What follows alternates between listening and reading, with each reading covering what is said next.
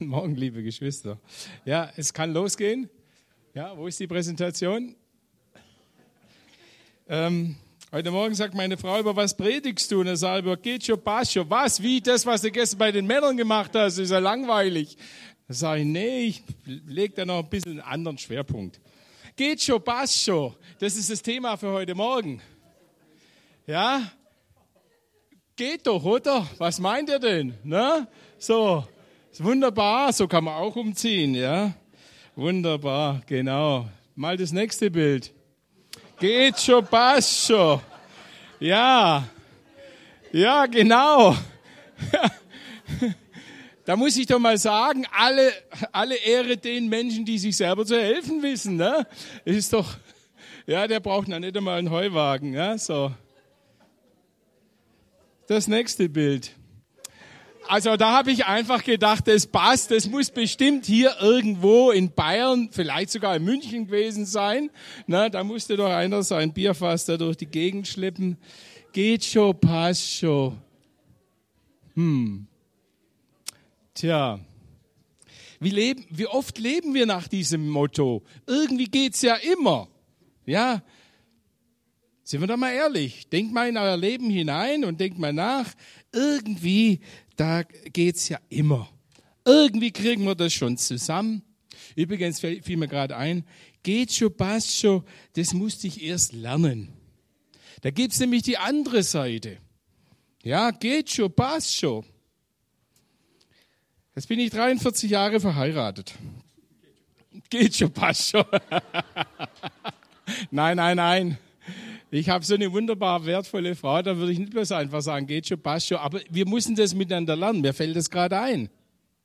Weil ich nämlich aus einer Familie kam, ja, da war alles ganz akkurat.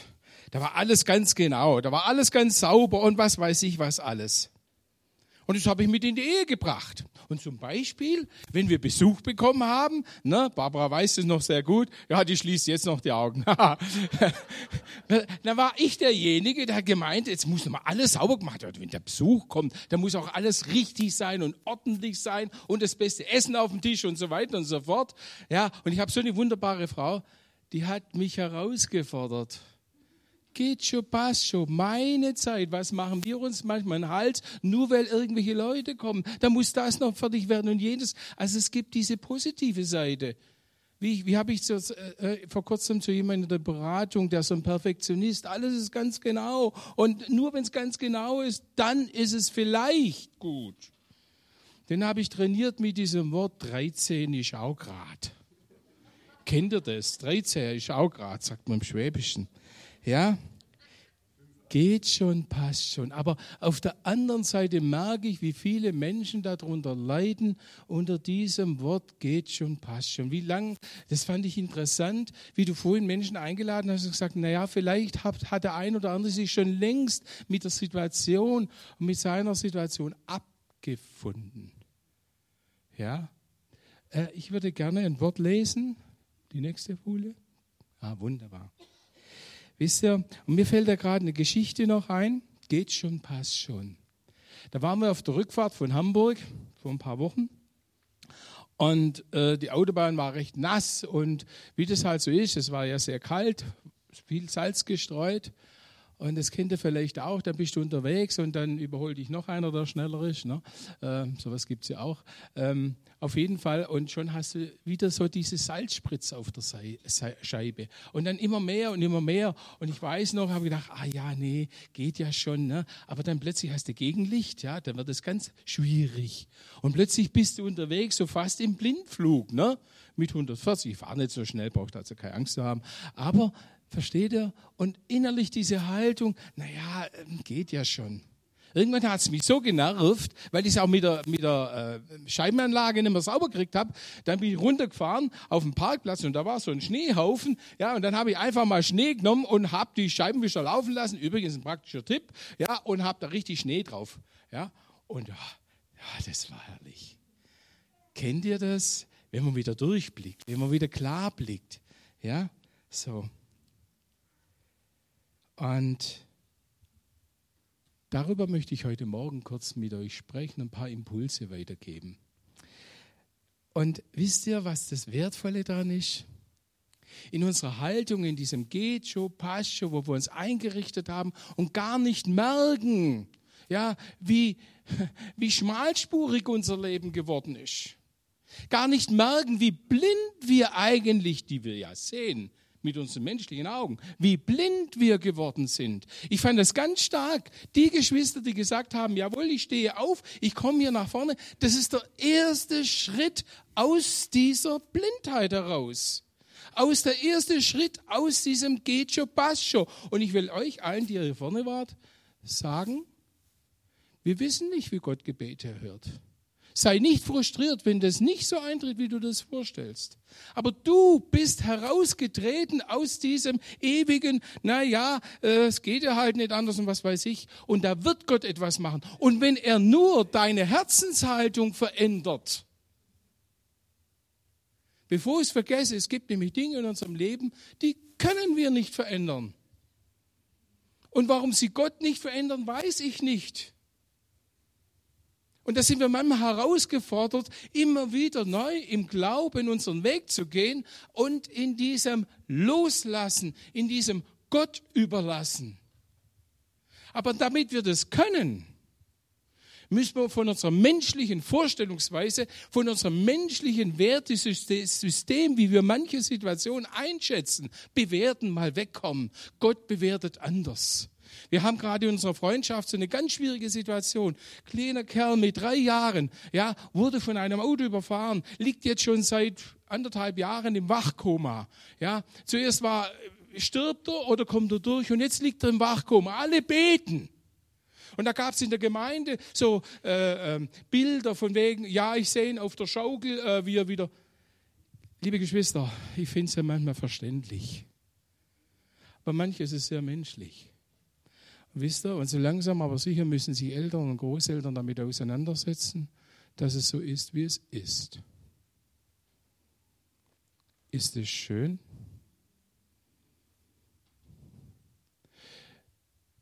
Ich würde gerne mal mit den Eltern später darüber sprechen, wie sehr sich ihre Sicht, vielleicht auch ihre Beziehung zu Jesus durch diese Schwierigkeit verändert, vielleicht sogar vertieft hat was so vielleicht nicht möglich gewesen wäre. Wisst ihr, es gibt Dinge in unserem Leben, die sind schwierig, die müssen wir aushalten. Und damit wir sie aushalten können, müssen wir von unseren Gedanken und Werten wegkommen. Und deshalb lese ich euch dieses Wort vor. Epheser 1, 18 bis 20. Er gebe euren Herzen erleuchtete Augen, damit ihr seht, zu welcher großartigen Hoffnung er euch berufen hat und damit ihr wisst, wie reich das herrliche Erbe ist, das auf euch die Heiligen wartet. Damit ihr erkennt, wie überwältigend groß die Kraft ist, die in uns Gläubigen wirkt. Die Kraft, die nur zu messen ist an der gewaltigen Macht, die er an dem Messias wirken ließ, als er ihn von den Toten auferweckte und in den himmlischen Welten an seine rechte Seite setzte. Ich lese weiter, Epheser 3, Vers 16. Nächste Folie, ja. Er möge euch nach dem Reichtum seiner Herrlichkeit mit Kraft beschenken. Kraft, um Situationen durchzustehen und nicht zu fliehen dass ihr durch seinen Geist innerlich stark werdet, dass Christus durch den Glauben in eure Herzen wohnt und ihr in seiner Liebe fest eingewurzelt und gegründet seid. Weil die Stürme des Lebens kommen, in jeder Ehe, in jeder Familie, in jeder Gemeinde, in jeder Situation, also unter, unter Menschen auch. Damit ihr zusammen, nicht getrennt, zusammen mit allen, die von Gott geheiligt sind, imstande seid, das ganze Ausmaß zu erfassen, seiner Breite, Länge, Höhe und Tiefe, und zu erkennen, was alle Erkenntnis übersteigt, die unermessliche Liebe, die Christus zu uns hat. So werdet ihr bis zur ganzen Fülle, Fülle Gottes erfüllt werden. Letzte Folie. Dann heißt es in Epheser 4, Vers 14. Dann sind wir keine unmündigen Kinder mehr, die sich vom Wind aller möglichen Lehren, Modeerscheinungen, Meinungen und so weiter und so fort umtreiben lassen und wie Wellen hin und her geworfen werden. Dann fallen wir nicht mehr auf das falsche Spiel von Menschen herein, die manipulieren, die gewisse Meinungen ausstreuen wollen oder was weiß ich, die andere hinterlistig in die Irre führen. Also wisst ihr, wenn ich das so lese, am liebsten würde ich jetzt sagen, nehmt das mit als Hausaufgabe, da steckt so viel drin. Die Bibel ist sowas von lebendig, sowas von lebensnah, das gibt es gar nicht. Und zu diesem Text möchte ich die äh, Geschichte nehmen der Emaus-Jünger. Kennt ihr diese Geschichte?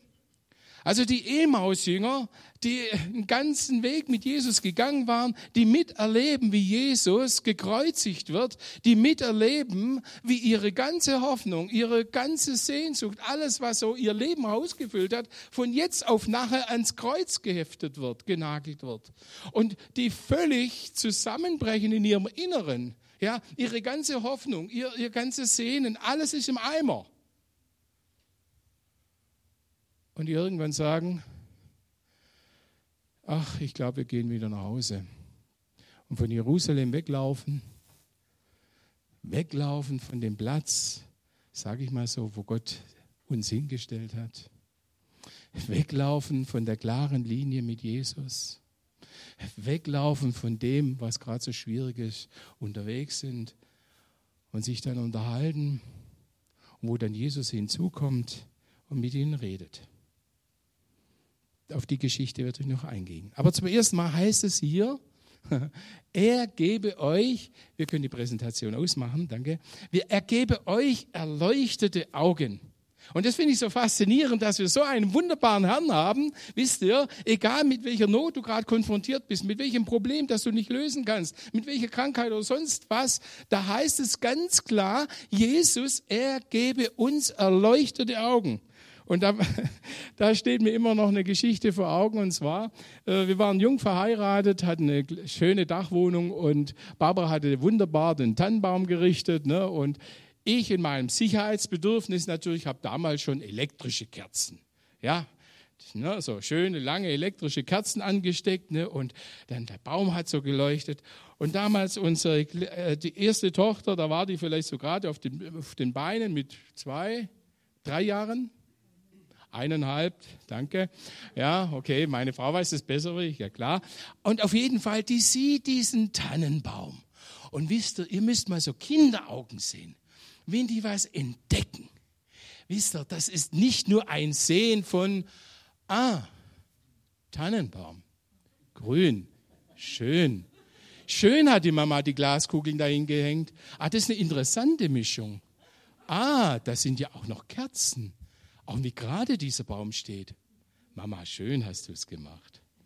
Ja, das ist so unser menschlicher Verstand, ne, so. Nein, wenn du Kinder auch mal trachtest, das ist ein erleuchtendes Sein, ein begeistert Sein, das geht bis ins Innerste. Da habe ich manchmal den Eindruck, Kinder sehen Dinge, die man normalerweise mit menschlichen Augen nicht sehen. Und ich hätte diese Augen sehen sollen. Und die waren sowas wie begeistert. Und, und, und da standen sie damit wackelig auf ihren Füßen vor diesem Baum. Ja, und ich war auch begeistert, dass sie sich so freut. Ne? Und dann geht sie immer näher an so eine Kerze ran. Das war also richtig begeistert und guckte es in dieses Licht hinein und plötzlich denke ich, ich glaube, ich bin.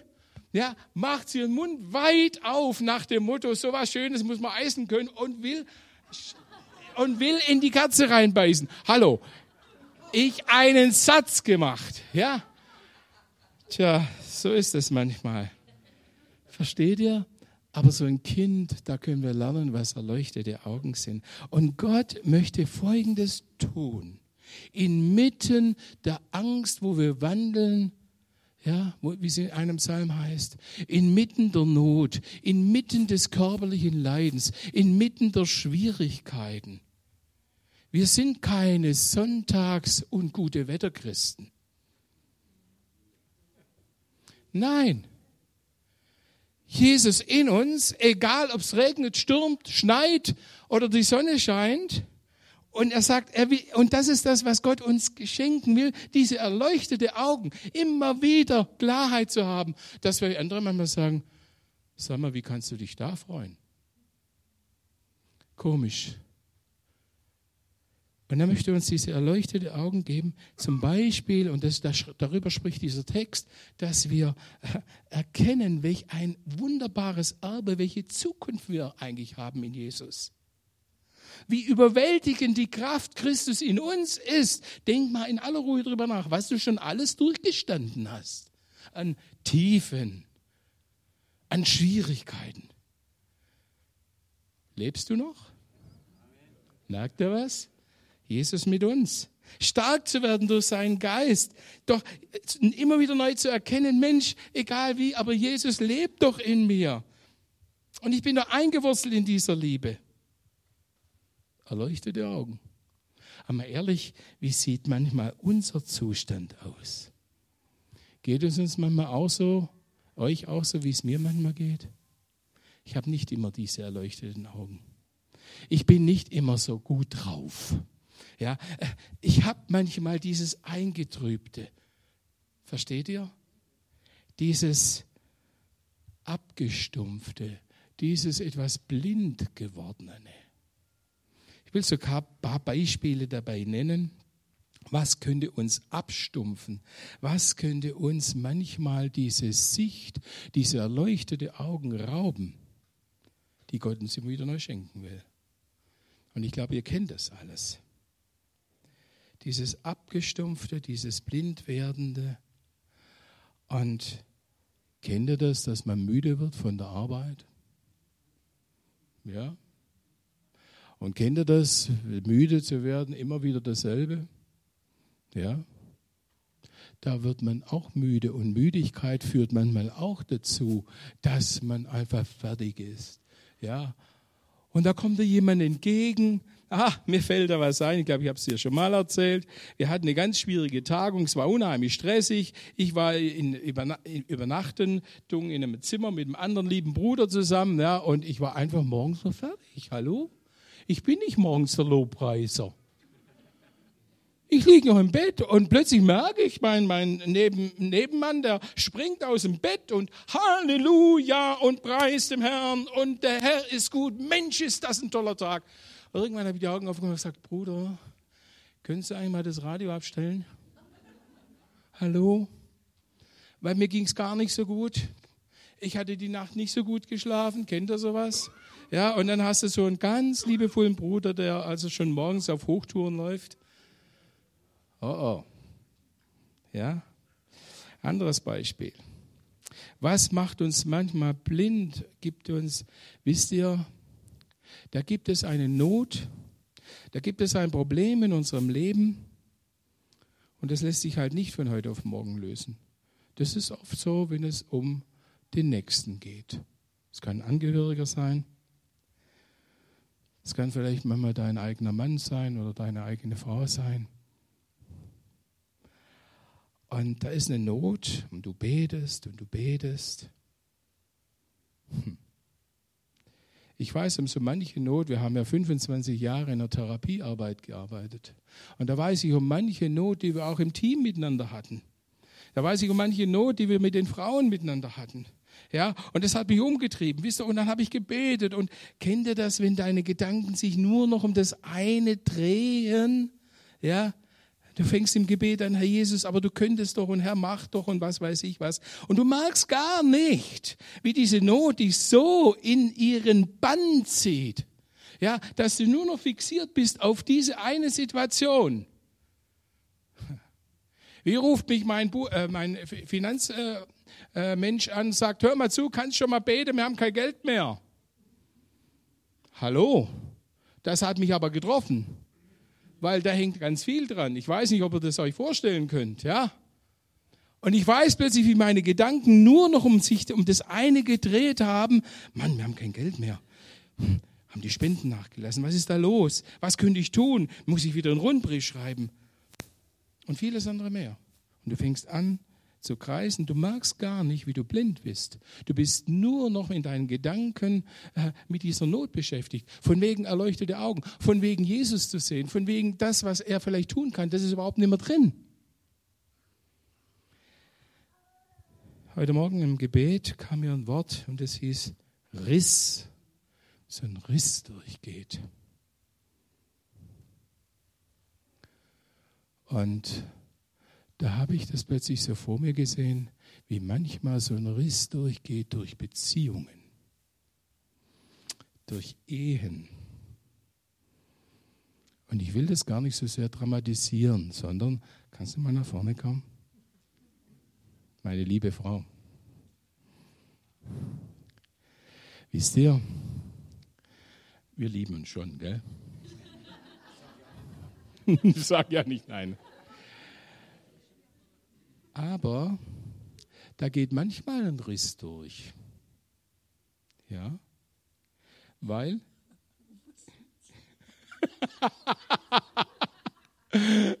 Sie hatte gerade gesagt, pass auf, was du jetzt sagst. nee, und zwar, ich möchte das mal darstellen. Weil ich da heute Morgen in diesem Wort habe gedacht, ja Herr, um was geht es denn da? Geht es jetzt um Trennung, Scheidung? Nein, nein, nein, nein sondern ich habe gemerkt, wie oft geht ein Riss durch Beziehung und auch manchmal durch Ehe ganz schnell, deshalb, weil der andere so anders ist. Ja, meine liebe Frau ist anders wie ich. Gell? Das stimmt. Ja, und ich meine, wir beide können uns auch wunderbar in die Wolle bekommen. Gar keine Frage. Oder? Ja, so. Bitte, was, wie war das? Ich bin über dir. Ah, sie, oh, sie ist über mir, okay. ja, ja. Aber wisst ihr, ähm, was wir beide in den 43 Jahren Ehen lernen mussten? Der andere ist anders. Und es gab Zeiten, wo ich versucht habe, äh, meine Barbara irgendwie doch ein bisschen so zu gestalten, wie ich sie gerne hätte. Ja. Und wie war das? Wie hast du darauf reagiert? Nicht so. Nicht so, nee.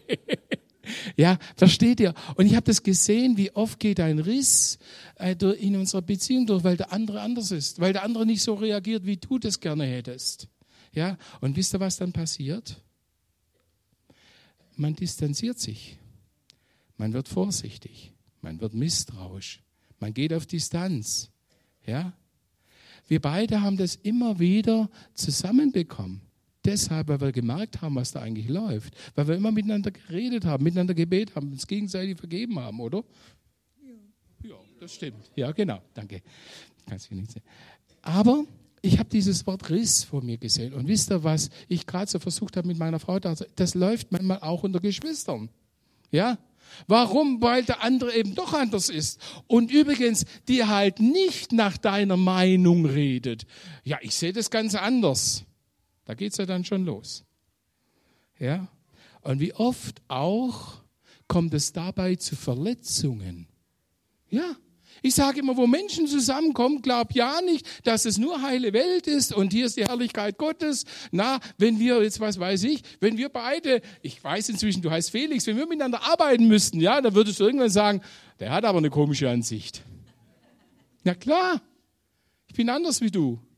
Und vielleicht in der unbedachtsamen Art, manchmal wie ich rede, ich bin manchmal sehr konfrontativ und sehr direkt, ne, fühlst du dich vielleicht plötzlich in die Ecke gedrängt oder verletzt, weil ich irgendwas Dummes dahergeredet habe. Und sehr schnell geht's, wenn wir das nicht miteinander klären, sehr schnell geht's, dass der Felix dann denkt, ah, schön, der Michael, ja, mhm, okay, und sich innerlich zurückzieht.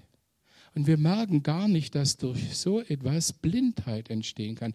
Abstumpfung. Das kann in einer Gemeinde laufen. Ja, da gibt's dann, was weiß ich, irgendwie die verschiedenen Lager, die sich dann noch miteinander solidarisieren oder was weiß ich. Das kann in einer Ehe laufen. Und dadurch entsteht ein Leidensprozess, wenn das nicht geklärt wird. Der geht manchmal über Jahre. Das erlebe ich manchmal in der Beratung auch. Da denke ich manchmal, hallo, wie bitte? Wie lange seid ihr jetzt verheiratet? Ja, so und so lange. Ich habe ein Ehepaar gehabt, versteht ihr? Ja, 20 Jahre. Nie darüber gesprochen. Nie sich mal darüber klar geworden, dass man doch so anders ist. Stellt euch das mal vor. Und wir merken gar nicht, wie wir dadurch oft abgestumpft, blind werden und dann in diese Haltung kommen, von wegen geht schon, passt schon. Ja? Und noch etwas. Das sind immer schleichende Prozesse. In der Regel kommt das nicht spontan. Ja? Und wie oft sind wir abgestumpft, auch durch ungute Gewohnheiten, ja, auch durch Sünde.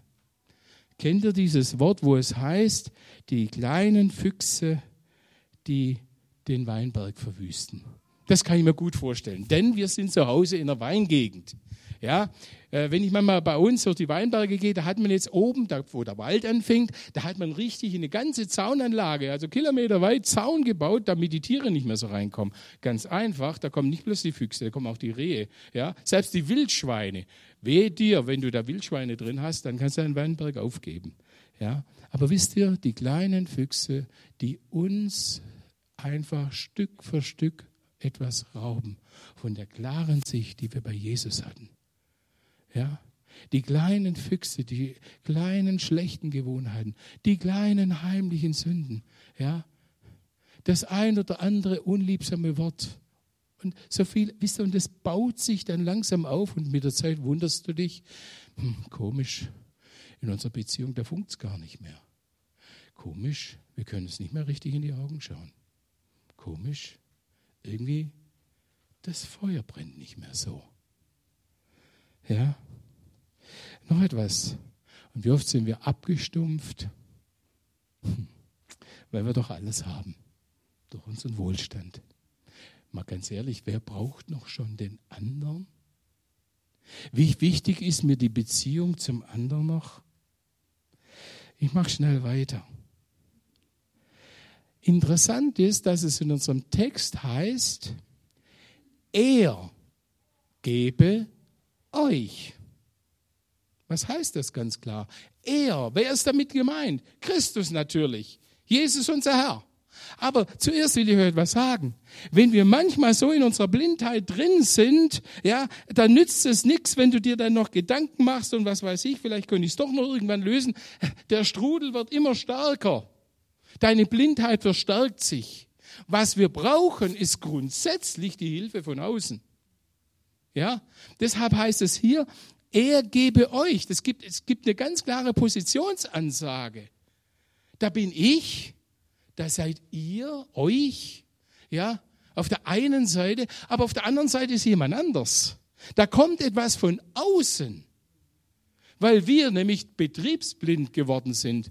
Ja, Deshalb gibt es in Firmen, vielen Firmen, deshalb gibt es sogenannte Coaches, ja, die in eine Firma hineingehen und mal aufzeigen, wie läuft denn das System hier eigentlich? Und damit Leute, ja, das haben wir schon immer so gemacht. Kennt ihr das? Ja? Wir merken gar nicht, wie blind wir geworden sind. Ein ganz interessantes Zeichen von Blindheit und wie stur und wie eingefahren wir manchmal werden. Und deshalb heißt es hier, er gebe euch und da ist zum einen natürlich Christus ganz direkt, der uns durch Gebet, durch gemeinsamen Gottesdienst, durch miteinander beten und vieles andere mehr, durch seinen Geist, wie es im Jahreslos heißt. Kennt ihr das Jahreslos? Ja, ich habe es nämlich hier stehen, ist ganz einfach. Ich gebe euch ein neues Herz und dann heißt es, und einen neuen Geist. Weil unser Geist äh, beeinflusst durch ganz viele Dinge, die wir erleben, beeinflusst durch die ermüdenden Begegnungen, die wir manchmal mit Menschen haben, die uns schwerfallen oder wie auch immer. Unser Geist ist eingeschränkt, eingetrübt von unseren ganzen Erfahrungen und Schwierigkeiten. Das sagt Gott, ich gebe euch meinen Geist. Ich gebe euch. Da kommt etwas von außen. Und da möchte ich noch einen kleinen etwas draufsetzen. Und wir denken immer, ja, es ist wichtig, dieses Gebet, kommen wir auch gleich noch dazu. Aber ich sage euch etwas, wir vergessen manchmal den, wie, der, äh, äh, wie Bonhoeffer mal schreibt, der Christus im anderen. Oder er schreibt, der Christus im Bruder. Oder in der Schwester möchte ich es mal übersetzen, ja. Ja, und, und das ist ganz arg wichtig, äh, wenn du so in der Not unterwegs bist, so in deiner Strudel, ja, Und damit kommen wir zu den Emos-Jüngern. Dann such dir ja nicht jemand, der da auch mit drin steckt. Da kommst du aus deinem Ding nämlich nicht raus. Die Emaus-Jünger sind unterwegs. In welchem Zustand sind sie? Sie sind frustriert, sie sind enttäuscht, sie haben etwas erlebt, was sie überhaupt nicht verstehen, was gar nicht mit dem zusammenpasst, was Jesus alles noch erzählt hat. Ich weiß nicht, wie lange sie mit Jesus unterwegs waren. Könnt ihr euch die Tragik vorstellen, wenn die vielleicht zwei, drei Jahre mit ihm unterwegs waren? Ihre ganze berufliche Kiste aufgegeben. Und jetzt, wie, wie, wie, wie geht es denn jetzt weiter? Und da sind die beiden miteinander unterwegs und sie unterhalten sich. Und was denkt ihr, was das wohl für eine Unterhaltung war? Da sagt der eine zum anderen, ähm, ja, du, weißt du was, wenn das passiert ist, aber Gott ist stärker. Jawohl, Bruder, Gott ist stärker. Komm, lass uns beten, den Herrn preisen. Glaubt ihr, dass es so gelaufen ist? Nee. Und das ist ein wichtiges Grundprinzip, dass wir uns, ihr lieben Geschwister, untereinander und für uns persönlich merken sollten.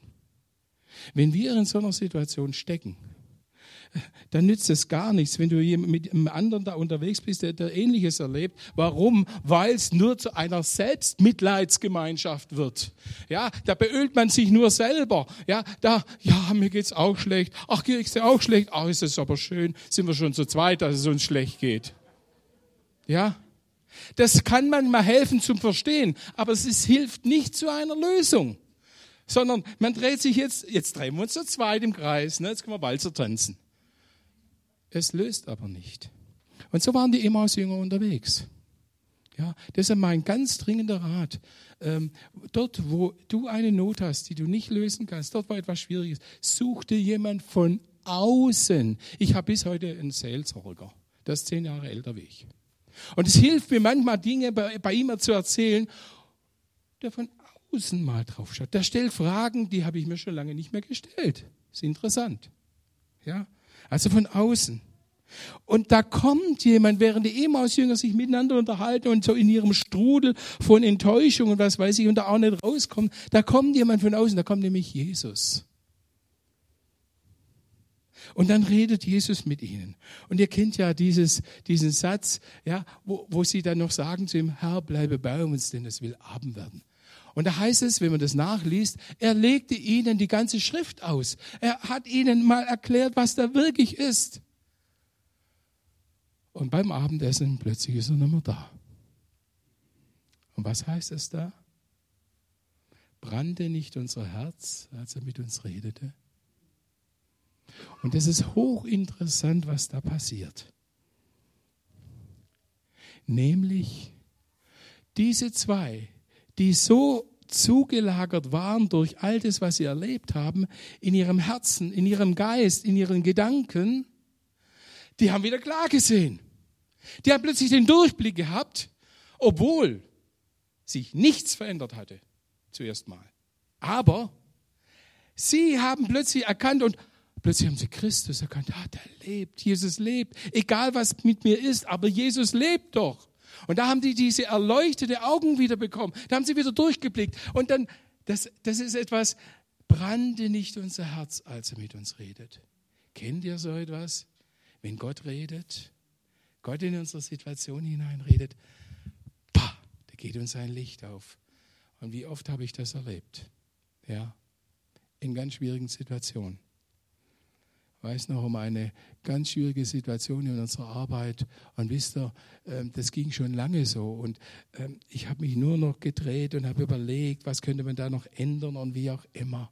Und wie oft, ihr lieben Geschwister, bin ich mit meiner Verzweiflung, weil ich gemerkt habe, ich kann es in meinem Hirn nicht lösen. Ich kann es in meinem Verstand nicht lösen. Es belastet mich. Es, es, bin ich in die Stille. Ich bin oft nachts rausgegangen, bin gelaufen. Bei uns konnte man gut über die Felder gehen und habe gebetet. Und ich sage euch etwas. Jedes Mal neu habe ich wieder durchgeblickt, habe wieder neue Kraft bekommen, habe wieder klar gesehen, habe ich auch wieder in dieser ganzen Situation gesehen, was ist da mein Auftrag drin. Und so ging es den Emmaus-Jüngern auch. Die waren so berührt und plötzlich haben sie wieder erleuchtete Augen. Ja, die haben wieder durchgeblickt.